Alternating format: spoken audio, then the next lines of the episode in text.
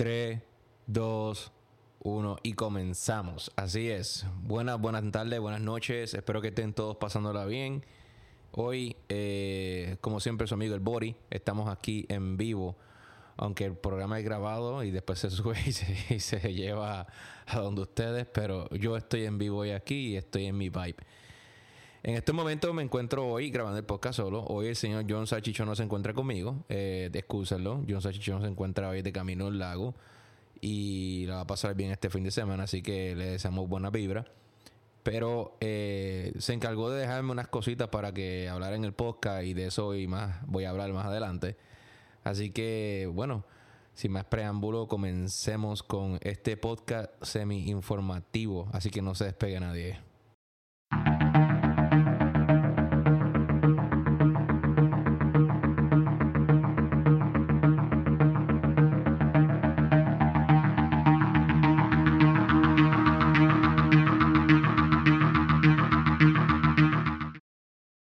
Bueno, ya estamos de vuelta y gracias una vez más por sintonizarnos.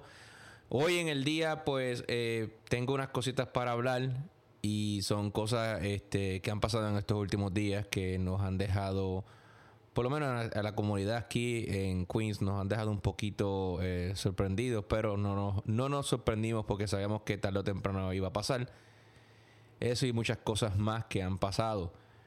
Pero no voy a comenzar el podcast sin antes darle las gracias a...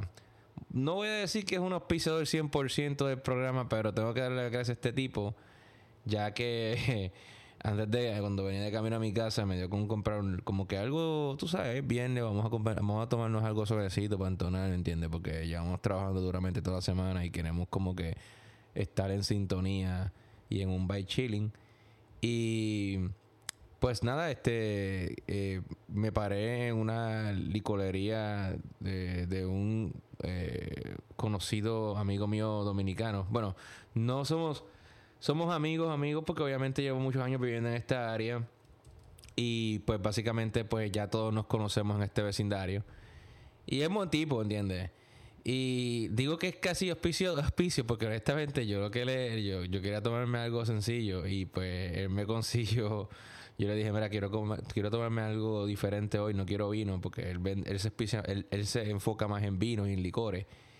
Pero eh, conseguí una buena botella de sake, eh, se llama eh, Sensei. Ah, así que quiero darle las gracias a la licorería and Liquor Store, donde ese bacanito de DR lo que no tiene lo consigue y te lo vende siempre a buen precio. Así que gracias por el descuento por la botella de Sensei. Ahí and Liquor Store está en la 111 con 43 en el tren 7. Te vas a la 111, caminas hasta la 43 y ahí en la misma esquinita te lo vas a encontrar. Bien, eh, sí, ando tomando, ando tomando eh, sake, así que mm, si, me, si, si escuchan que hago esto, saben que estoy tomándome un sorbo. Pues bien, eh, ¿cómo le empiezo este podcast? Pues sencillo, mira, hace, eh, hace mucho tiempo atrás, cuando em, comenzó la pandemia, pues, eh, como ustedes saben, en Nueva York es una ciudad que está llena de inmigrantes. De hecho, es una ciudad que está forzada desde los cimientos por inmigrantes de todas partes del mundo. Muchos de ellos legales, la gran mayoría no es legal. No es legal. Pero siempre hay trabajo y siempre hay algo que hacer, gracias a papá Dios, y siempre uno se las puede buscar. Pero no fue el caso para muchos de ellos durante la pandemia, debido a que eh, durante la pandemia, pues muchos de los lugares en donde trabajaban, los restaurantes, este, las pescaderías o, las casas que limpiaban, pues obviamente pues no, no, no había necesidad porque todo el mundo estaba encuevado, o sea, todo el mundo estaba en sus casas y, y todo el mundo necesitaba como que no, te- no tenía, no tenía, o sea, no había la necesidad de trabajar porque todo el mundo pues pues estaba en sus casas por esto de la pandemia y ellos pues este también tenían que, que guarecerse, pero la diferencia de ellos a nosotros es que ellos no contaban con las ayudas de Trump, las ayudas del gobierno, este, las ayudas que estaban dando el, el unemployment o el desempleo, mejor dicho en español. Y muchos de ellos tuvieron, optaron por, por, por buscárselas, ¿no? Eh, buscárselas en la calle, honradamente, claro está, honrada, honrada, honradamente. ¿Qué sucede? Que ellos, eh, muchos de ellos, pues, eh, de sus países, pues aquí, como hay muchas personas que, que, que viven aquí de sus países también, pues optaron por, por, por vender, vender eh, lo que sea. Muchos estaban vendiendo este ropa, este, uno de ellos estaban vendiendo mascarillas, estaban vendiendo eh, tapabocas, este, empezaron a vender camisas de soccer, de las selecciones de fútbol, todo eso en la calle, obviamente, y al aire libre, arriesgándose, exponiéndose al virus del COVID-19, que, bueno, si el COVID era real, no sé si es real, pues ahí pasaron muchas cosas y eso está todavía. Yo sé que hubo muchas muertes, pero todavía el COVID yo siempre pienso que ahí hubo truco, como dicen mis hermanos dominicanos. Y pues eh, comenzaron a vender muchos de ellos comida en las calles, especialmente en las calles de, de, Queens. Y pues mira, eh, honestamente, pues un plato de, de, arroz chaufa ecuatoriano este y pollo guisado, pollo frito que ellos vendían muy rico, o salchipapa, por un precio de 10 dólares, 12 dólares, hasta 15 dólares, dependiendo de lo que te, te llevara, este, y te incluían refresco, pues no estaba mal. Porque como ustedes saben, pedirle un restaurante sale totalmente un poquito caro. Especialmente aunque ellos, aunque ellos lo estaban vendiendo a un precio que para ellos consideraban razonable y económico, que es cierto, pues obviamente un plato así en un restaurante te puede salir en 18 dólares o más y, y, y, y, sin eso sin contar la propina, los taxes, este, lo que te comas extra o lo que te tomes que te lo cobran también un plato así te podría salir fácilmente en 35 o hasta 40 dólares dependiendo del restaurante donde vayas aquí en Queens.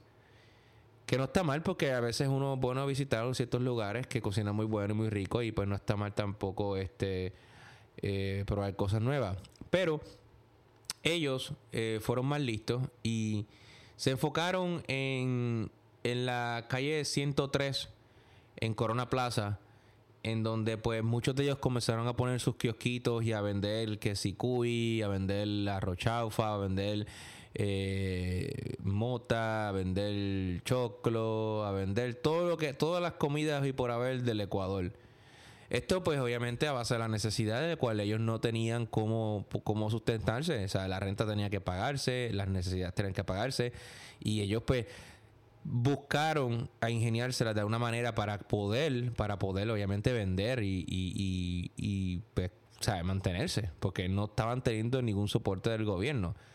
Porque aunque el gobierno de Nueva York es un gobierno pro inmigrante, yara, yara, yara, yara, yara, pues parece que se olvidó de muchos inmigrantes durante la pandemia, porque durante la pandemia muchos de ellos no, no tuvieron nada y, estuvo bien feo de parte de ellos. Aunque sí, el gobierno estaba impartiendo, estaba eh, eh, todo, casi todo lo de cada tres días estaba yendo a ciertos, ciertos sectores y estaban dando comida gratis. Estaban dando papas, estaban dando frutas, verduras, estaban dando eh, de todo por, haber, pero obviamente eso no cuenta la renta. Y es que, aunque ustedes no lo crean, nuestros hermanos inmigrantes, ellos nunca dejaron de pagar su renta. casi todas las personas que yo conozco que vienen de Sudamérica o de otros países del mundo, los cuales estuvieron aquí y que están todavía aquí y estuvieron durante la pandemia, ellos ninguno dejó de pagar la renta eh, de su hogar. Y pues mira, eh, otros no, eh, personas que no son inmigrantes no, no fueron así. Personas que no son inmigrantes pues este, decidieron básicamente no pagar la renta y ya dejarlos por locos. Por eso es que en estos momentos hay muchas personas que han perdido los apartamentos, han tenido que mudar de emergencia, este, porque pues eh, se le acabó el tiempo, ¿no? Este, los los, no están para perder dinero. Pero bien, em, lo que sucede fue que eh, ya estamos en 2023, vamos para 2024, y parece que en las elecciones Trump aparentemente se va a postular, eso es otro cuento para otro día. Eh, y ya 2020 pasó, 2021 pasó, 2022 pasó y 2023 llegó. Y pues ya las cosas están regresando a la normalidad. Eh, y pues en Corona 103, a pesar de todo, pues había mantenido esa, esa comunidad en donde ellos seguían vendiendo, pues porque se dieron cuenta que podían ganar más dinero y estaban trabajando para ellos mismos. Y una de las cosas que les gusta a muchos de los inmigrantes que llegan a este país es trabajar para ellos mismos. Lo que sucede fue, es esto, es que ellos nunca, eh, durante la pandemia y durante la recesión y todo lo que pasó, pues nadie les dijo nada porque se entendía eh, que había que había que había que buscárselas de alguna manera y ellos se las estaban buscando honradamente y hasta el fin del tiempo se la buscaron honradamente. ¿Qué sucede? Que en esa trayectoria en donde ellos básicamente estaban tratando de vender, pues comenzaron a fallar en ciertas cosas que comenzaron a molestar a los vecinos de alrededor. En Corona 103, eh, Corona Plaza, hay eh, muchos restaurantes, eh, restaurantes dominicanos, restaurantes de comida rápida, hay McDonald's, ahí también está la famosa Walgreens. Eh, están también, hay unos restaurantes chinos, etcétera, etcétera. Hay bastantes restaurantes por el área. Y lo que sucede en Corona Plaza es que habían tantos de ellos que la higiene comenzó a afectar la situación. Y esto se comenzó a volver viral, especialmente cuando eh, salió un reportaje en el New York Post en donde aparentemente alegadamente, según lo que el reportaje decía, no estoy 100% eh, seguro porque lamentablemente digo aparente y legalmente para cubrirme porque no llegué a ver el, el, post. Eh, pero aparente también legalmente salió en las noticias y decían que la, la, ingeniería comenzó a afectar y comenzaron a subir videos en las redes sociales en donde muchos de ellos mismos eh, estaban cuestionando que sus compatriotas estaban haciendo antigénicos en el área de, de Corona Plaza, en donde estaban vendiendo comida. Y, y sí, yo eh, comencé a notar también que era bien, eh, era imposible pasar por esa área. No por cosas de olor ni nada de eso, porque eran, habían tantas y tantas y tantas personas vendiendo al mismo tiempo que llegué a escuchar comentarios en videos de TikTok de personas que subían videos diciendo como que vienen de Ecuador, pero mira, esto ya parece este Ecuador, porque así mismo se comportan en Ecuador. Y yo dije, wow, así mismo se comportan en Ecuador. Wow. Y abajo, en el piso, comencé a ver que la, carretera, eh, el área de, la plaza se convirtió en una carretera, en, en un piso prieto. O sea, como que, como que asqueroso, ¿entiendes? Y la higiene comenzó a afectar eh, comenzaron a verse estas ratas. Porque, pues, ellos, por ejemplo, muchos de ellos eran higiénicos, pero otros no. Y, pues, por ejemplo, si hacían frituras para sachipapas o para, para los hot lo que sea que hicieran, pues en vez de reciclar ese aceite, como bien sabe, todos los restaurantes tienen una, unos protocolos en donde, pues, cuando eh, terminan el, aceite de usar, el aceite pues, lo utilizan y lo, y lo, y lo echan por eh, en, un envase especial para reciclarlo y eso viene una unos agentes de, de, reciclaje y se llevan ese aceite, pero eso no se tira por las alcantarillas. Y estas personas comenzaron eh, a... Y no estoy diciendo que solamente eran ecuatorianos, habían de otros países también vendiendo. Habían ecuatorianos, guatemaltecos, este, algunos que salvadoreños, habían hasta algunos que eran venezolanos también. Y, y pues eh, muchos de ellos comenzaron a tirar las cosas por el drenaje, mi gente. Y ahí fue que las cosas empezaron a, digamos que a salir de, control. Porque los videos, obviamente, las personas dicen, no, que no, que esas cosas nunca nadie lo va a saber. Bueno, dame un sorbito aquí porque esto está bueno. Mm, mm. La cosa es que sí. La cosa es que sí se iba a saber. Y comenzaron a tirar que si los aceites, eh, los desechos por el drenaje, a veces no recogían la basura bien. Y sí, eh, el, departamento de, de sanidad siempre viene a recoger la basura como siempre. Eh, los directores de la basura vienen a recoger la basura, pero comenzaron a notar que el área se convirtió en un lugar muy sucio para una plaza, porque es una plaza. esa plaza cuando, cuando yo comencé a vivir en esta área, se hacían actividades, se hacían este gente hacía eh, talent shows, eh, bailes folclóricos de diferentes países, de las personas que viven en la zona. Y, obviamente muchas de esas actividades pues, ya no se podían hacer tampoco porque estaba abarrotado de gente vendiendo, de pequeños vendedores vendiendo todo. Y era bueno en parte porque en parte pues había lugar, eh, salir y bajarte ahí y comprar eh, un plato de arroz, eh, de, arroz chaufa o, o arepas venezolanas o que si este, comida salvadoreña, etcétera, etcétera, etcétera. cebollado o lo que sea que vendieran, pues también había a veces buen precio y pues tú comprabas y te ibas para tu casa y te lo comías en tu casa, que era divino, ¿no? pero que ya la molestia de los vecinos también estaba empezando a eh, estaba comenzando, mejor dicho, a, a, llegar a, lo que viene siendo el Departamento de Sanidad y al, al, gobierno de, de, Queen en general, la alcaldía. Y eh, después de tres largos años, eh, ellos seguían vendiendo normalmente ahí hasta la semana pasada en donde ellos, como, como quien dice, esto es, lo, esto es lo único malo que, pasa aquí. Y es que aquí hacen las cosas como que de sorpresa. De repente eran como, como alrededor de las 12 del mediodía y ya todo el mundo estaba vendiendo y como siempre podía pasar, etcétera, etcétera. Y llegaron como 30 patrullas de la policía, acorronaron las carreteras, nadie podía entrar ni salir prácticamente y comenzaron a ir los inspectores uno por uno eh, a cada uno de los lugares donde estaban vendiendo, a, cada una de las tienditas, porque no solamente vendían este comida, también había gente que estaba vendiendo ropa, este, uno que vendía joyería, eh, había gente que vendía chocolate o productos de, de, de, de, café del país de ellos. Había muchas cosas nítidas también, y se entiende, pero, pero, pero, hay que, hay que ser honesto, ellos no tenían permiso, ¿no? No tenían permiso.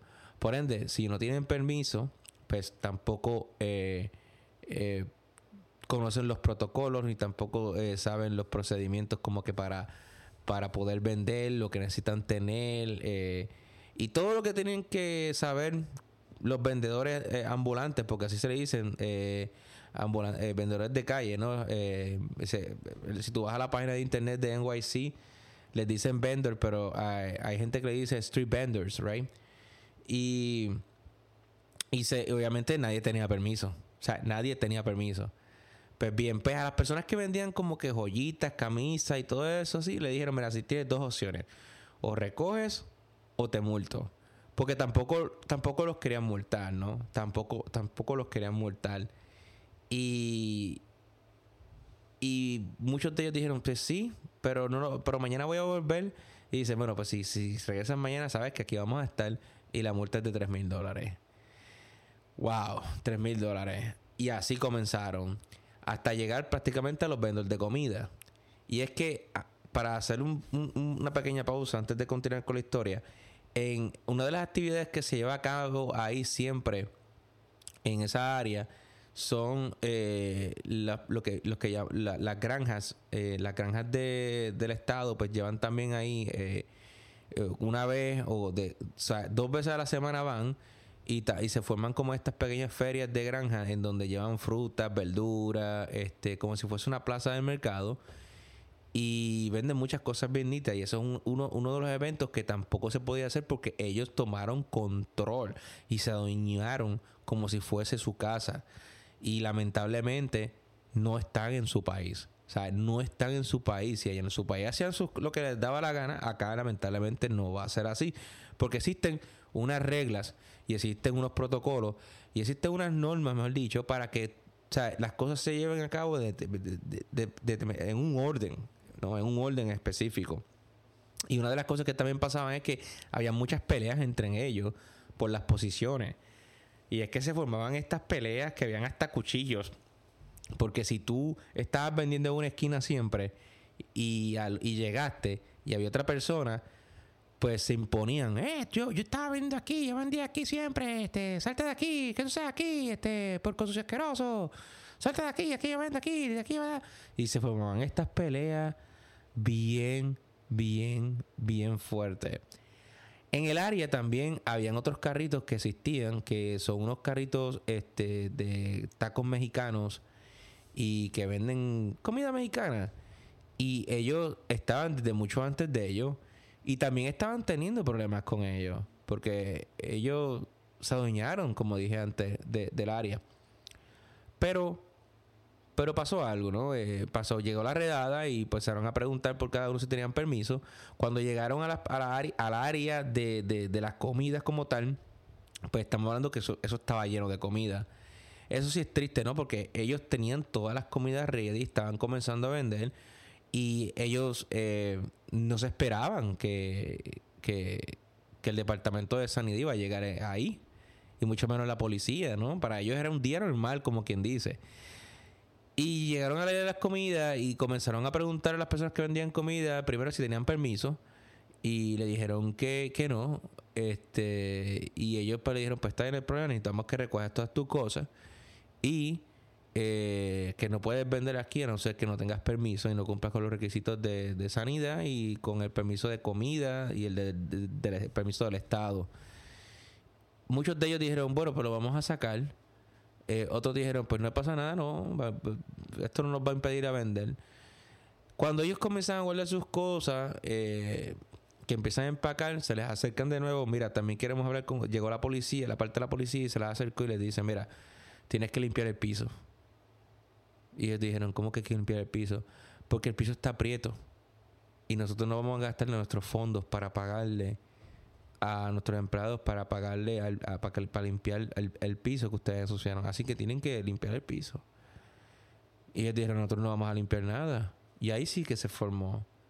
¿Por qué se formó? Pues sencillo. Se formó porque eh, ellos se sentían ofendidos, que porque los estaban echando y que ellos vinieron a vender honradamente a este país, que no se metían con nadie. Es verdad. Es verdad, tienen toda la razón, tienen toda la razón. Pero lamentablemente hay unas normas, hay, hay, hay unos, hay unos protocolos y hay unas, unos pasos a seguir para que tú puedas vender. Y si tú hubieses sabido esas normas y hubieses eh, eh, eh, hecho las cosas paso a paso como, como se, se debe, ¿no? Tú hubieses enterado que el área tiene que estar como la encontraste y muchos de ellos nunca limpiaban el área. Con el tiempo ese, el, suelo de la plaza estaba totalmente prieto, ¿no?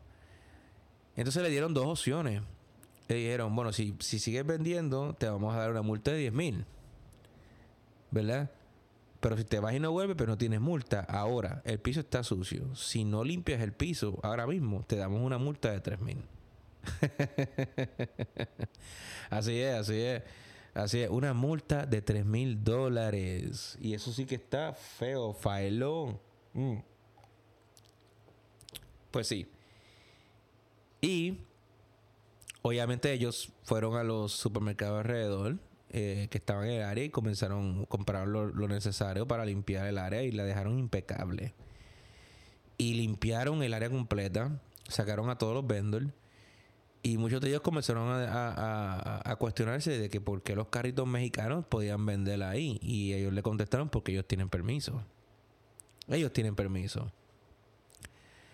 Pero bien, eh, ellos se fueron y, y ellos pensaron que, que no, que eso iba a ser de una cosa de un día, ¿no? Al otro día llegan a intentar a vender y se, y se toparon con que la policía estaba ahí y no los dejaron vender.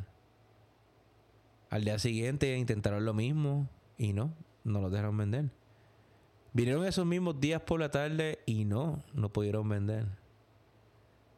Hoy finalmente llegaron y una persona intentó vender y la policía llegó y lo multó. Ya con ese ejemplo de que esa persona intentó vender y fue multada, ya pues prácticamente todo el mundo tomó las cosas en serio y ya no van a haber más ventas. Eh, conocí una persona que eh, vendía y le entrevisté así por encima haciendo preguntas como el que no tiene la cosa.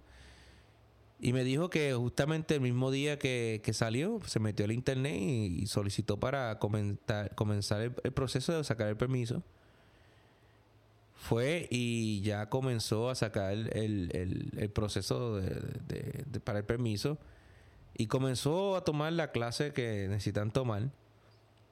Pero se tomaron con un, con un pequeño problema, ¿no? Y es que los permisos eh, de Street Vendor son como el medallón de los taxis en, en, Nueva York. Como ustedes saben, para usted poder hacer taxi amarillo, necesita comprar un medallón. Eh, y lamentablemente, aunque usted no lo crea, solamente hay 13.000 medallones ¿no? para hacer taxi. Y esos medallones ya están todos tomados. Y si tú quieres hacer taxi amarillo, necesitas encontrar un medallón. ¿Cómo consigues un medallón? Bueno, hay, hay dos formas únicas de conseguir un medallón. Que se lo compres a alguien que lo esté vendiendo, porque lo puedes vender. O que se lo rentes a una persona que lo esté rentando. La diferencia entre el medallón y el permiso de street vendor es, es que el medallón tiene un 100% de probabilidad de que te lo puedan vender. Un ejemplo, yo tengo un medallón, no quiero vender, no quiero hacer más taxi, pero tengo un medallón. Tú quieres hacer taxi amarillo, pues yo te tengo un medallón. Yo te lo vendo. Y te digo, dame 100 mil dólares por el, medallón. Y los quiero cacho. Y la persona viene a buscar los 100 mil dólares, hacemos el negocio, hacemos la fidada y pum, pum, pum, pum, te llevas el medallón y ya. Lo paso a nombre tuyo seguida. En la situación de los street vendors, ¿verdad? Sucede que hay también una cantidad específica. No sé si son 10.000 o 12.000 eh, permisos de, street vendor. Y muchos de esos permisos ya están, eh, ya están, ya, ya están controlados. O sea, la ciudad ya no tiene permiso, ni suelta permisos nuevos. La ciudad te hace tomar todos los trainings, pagas todo el proceso y no te dicen nada, no te dicen en ningún momento, puedes tomar el training, pero sabes que no tenemos permiso. Ellos no, ellos te lo dicen al final.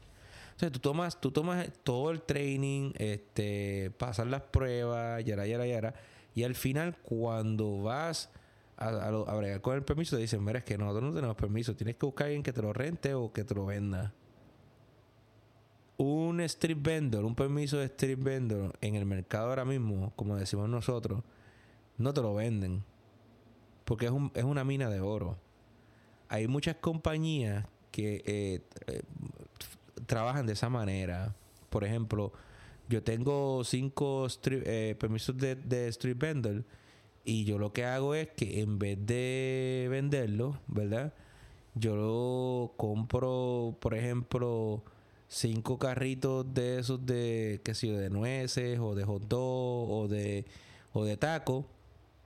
Le pongo el permiso a cada uno de los vehiculitos y yo lo que hago es que yo rento. O sea, yo rento el, el, el, carrito con el permiso y tú puedes utilizarlo. Vender lo que tú quieras vender ahí. Pero yo quiero la semana que tú me pagues 500 dólares por el permiso. O sea, que de tu venta, de lo que estés haciendo, ¿no? ¿Ah? Tú vas a tomar 500 dólares y me los vas a dar a mí eh, semanal. Eso es una, eso, eso es una tremenda mina de oro. Porque yo no, yo, yo puedo, puedo tener mi trabajo, puedo tener mi profesión, pero tengo ese, ese, guisito por el, por el lado. O como dicen en California, ese geek, ¿verdad? Y puedo hacer dinero. Eh, puedo, puedo, hacer dinero, puedo hacer dinero con, con, con, con ese permiso porque hay gente que quiere trabajar, ¿verdad?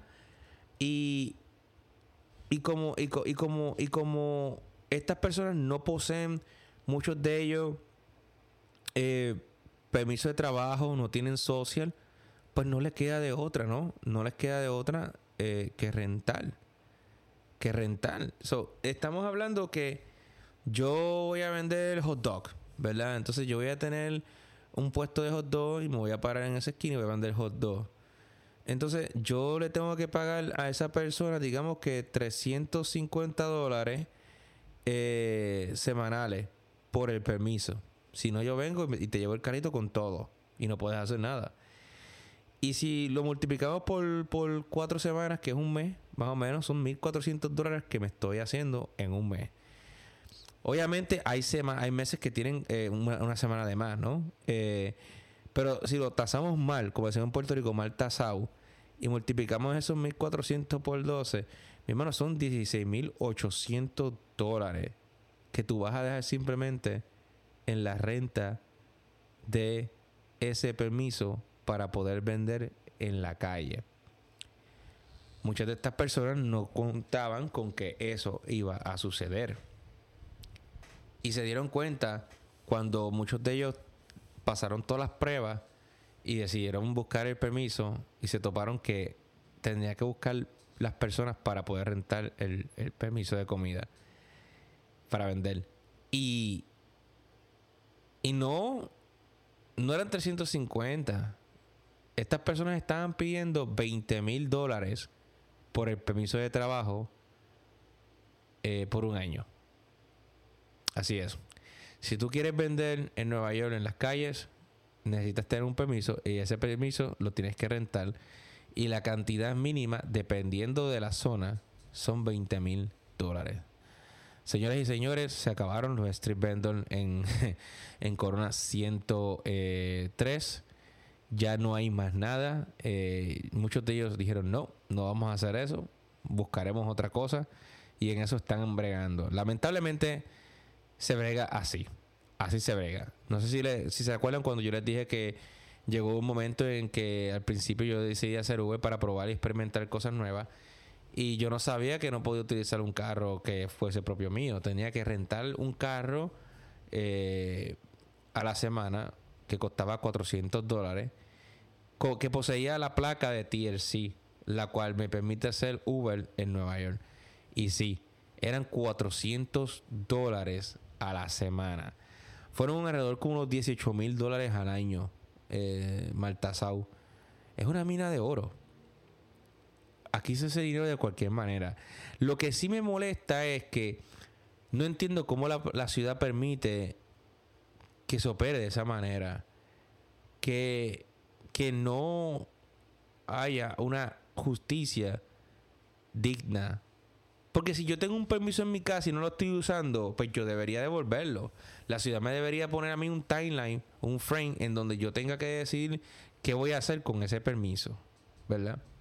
Como ahora están haciendo con el TLC, digamos que yo tengo una placa TLC en mi casa y no la quiero devolver, ¿no? Pues ya ahora tengo un tiempo para devolverla si no la estoy usando. Yo creo que eso debería pasar también con los permisos de, de venta de comida eh, para eh, estas personas que están, ¿sabes? Como que buscando la manera de eh, sostenerse, ¿no? Porque de esa manera como que le daremos la oportunidad a personas que quieren trabajar. Pero volvemos a lo mismo. Esto es un hustle, ¿no? Esto es algo que las personas necesitan también para hacer dinero por el lado. Y es como si tuvieses un part-time en tu casa, ¿no? estás trabajando, tienes tu trabajo profesional, pero tienes un permiso y lo rentas por 20 mil dólares mensuales. Wow, eso sí que no. O sea, estamos diciendo que tú tienes que estar muchas horas afuera en la calle vendiendo para por lo menos asegurar los 500 dólares y después de ahí que te sobre algo para que tú compres mercancía más generas algo. A la hora de la verdad estás ganando lo mismo como si estuvieses trabajando en una cocina, ¿sabes? Porque realmente no es vida, no es vida. Así que ya saben, si quieren vender eh, en las calles de Nueva York necesitan adquirir un permiso y te cuesta 20 mil dólares eh, americanos. Pero bien, em, sabemos que no es fácil y sabemos que la situación no, no es algo que no es algo que aparente y alegadamente muestra que va a mejorar, pero no es el fin del mundo. Siempre van a haber oportunidades y siempre va a haber maneras de salir hacia adelante. Y creo yo que en situaciones como esta es donde surgen las mejores ideas. Así que espero que no se desanime, nadie y que sigan echándose adelante. Y, y nada, Nueva York está lleno de oportunidades. O sea, no, Street no es la única opción. Entendemos que, mucho, que muchos de ellos, obviamente, pues entendían que les gustaba el hecho de tener un, un, un negocio ¿no? Eh, propio. Pero no significa que con la experiencia que hayan adquirido vendiendo durante estos tres años, no significa que realmente no vayan a tener una idea ahora de unirse en un grupo y formar un restaurante. Porque existe esa, esa posibilidad. Así que este podcast ha sido cortito, ha sido informativo. Simplemente quería hablar de la situación que pasó aquí en, en, Nueva York, en Corona Queen 103.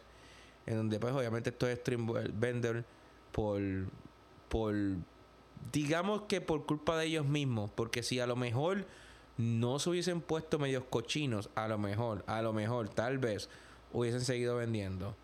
Pero también hay que entender que esto afectaba también a, a los negocios que estaban alrededor, porque obviamente ellos vendían mucho más barato que ellos y ellos estaban perdiendo eh, clientes, ¿no? Y se entiende. Nada, esto ha sido todo por hoy. Este es un podcast super mega corto. Espero que les haya gustado. Y vendimos más adelante con muchas cosas. Recuerden que eh, el estudio está tomando forma. Pronto ya, eh, pronto ya eh, tendré más detalles al respecto. Pero sí les puedo dejar claro al momento. Y es que tengo un poquito de espacio mejor. Ya por ahí vienen las lucecitas. La camarita para, para, para mostrar mi carita pronto estará ahí. Estoy probando muchos settings nuevos, así que no se desesperen, pronto vengo con cositas nuevas. Y nada, em, espero que les haya gustado, así que hasta la próxima y chequeamos. Música